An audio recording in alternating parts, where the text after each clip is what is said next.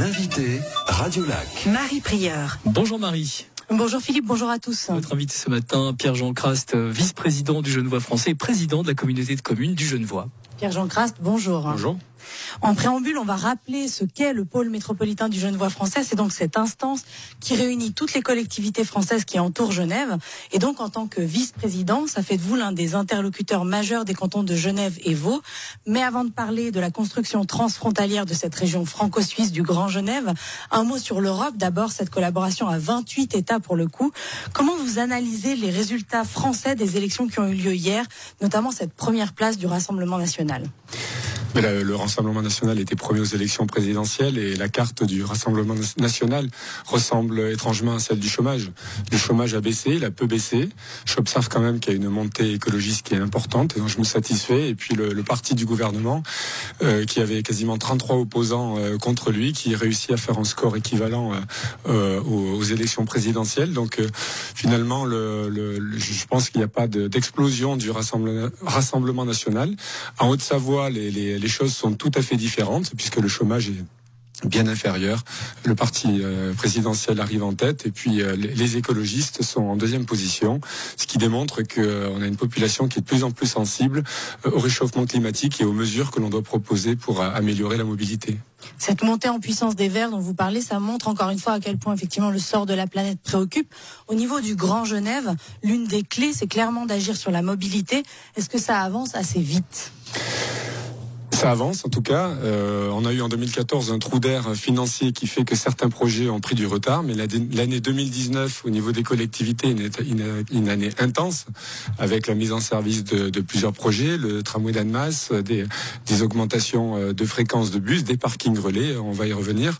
Euh, en tout cas, on est en retard, tout le monde est en retard. Hier soir, je dois vous dire, j'étais à Lyon pour euh, une manifestation. Euh, je recherche encore dans le Grand Genève ces facilités où on, se, on peut se garer, éloigner avec un transport lourd qui permet d'arriver au centre-ville. Oui, effectivement, les jeunes voix, hein, notamment le conseiller d'État chargé des infrastructures, Serge Dalbosco, s'est plusieurs fois dit inquiet, notamment de voir ces fameux P plus R, ces parkings relais qui ne sont pas prêts. Qu'est-ce que vous lui répondez? Alors, Serge Dalbosco, avec qui on travaille euh, en étroite collaboration, je pense qu'il découvre encore euh, certaines programmations qui sont en place depuis 2013. C'est pas six mois avant la mise en service qu'on se rend compte que des choses seront en retard. Euh, les, les, des parkings relais ont été faits, encore 750 places seront faites d'ici à la fin 2019 et le nombre va tripler euh, d'ici à 2023.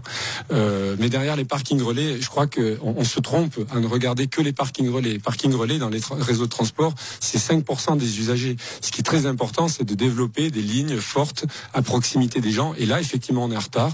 On aurait aimé que certains projets, euh, le tram de Saint-Julien, le tram d'Annemasse, aillent plus vite chercher les gens au plus près de leur domicile. Et c'est bien là où on a une vraie perte d'efficacité.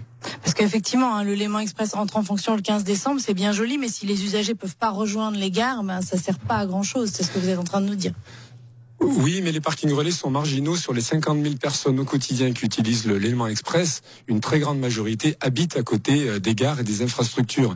De ce côté-là, euh, côté français, euh, le taf est fait puisque l'urbanisation s'est faite à proximité des centres-villes, à proximité des gares. Donc cette clientèle est là, elle sera au rendez-vous puisque les gains en temps de parcours du Léman Express sont réels. On vous sent quand même un petit peu agacé par les critiques de Genève, euh, alors que euh, vous le rappeliez, tout ce qui a été un gros frein, c'est le nom des jeunes voix en mai 2014 à un cofinancement notamment des P plus R.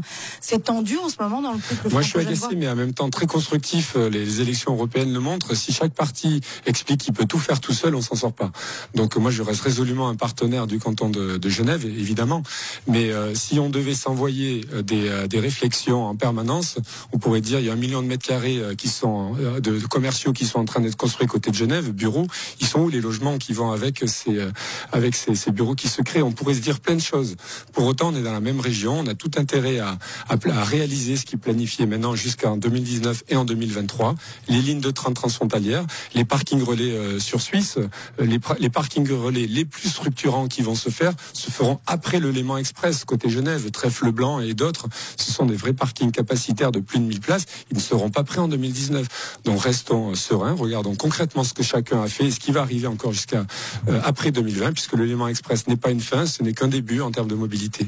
Il y a un autre dossier quand même qui tend un peu les relations franco-genevois, c'est celui du refus de scolarisation des élèves frontaliers. Est-ce que vous avez déjà une vision de l'impact sur les communes françaises? Alors c'est un dossier qui puisque c'est une, relation de confiance qui, qui s'est cassée puisque pendant euh, plusieurs mois, euh, le, enfin le Conseil d'État avait validé euh, une décision qui qu'il savait résolument illégale au moment où il avait les avis. Les impacts se feront sur plusieurs années puisque chaque année c'est une classe d'âge qui qui qui est exclue. Donc c'est des chiffres qui sont modestes la première année, mais le, le sujet en quantitativement reste modeste pour l'instant puisque les fratries, etc., ceux qui sont déjà inscrits peuvent continuer à aller, mais on espère que dans les prochaines années, le canton de Genève, pour un surcoût pour les communes genevoises qui ne représentaient que 2 millions face, vous savez, à l'impôt à la source qui représente euh, quasiment un milliard de francs suisses côté genevois, je regrette qu'on n'ait pas pu trouver une solution pragmatique pour trouver une euh, pour, à ce problème qui, qui est un vrai problème local. Pierre-Jean Crast, merci. Un entretien retrouvé en vidéo sur le site et sur l'appli de Radio Lac. Les parkings relais sont marginaux. On ferait mieux de développer de nouvelles lignes pour changer la mobilité du Grand Genève. Pierre-Jean donc, qui était l'invité de Marie Prieur ce matin sur Radio Lac.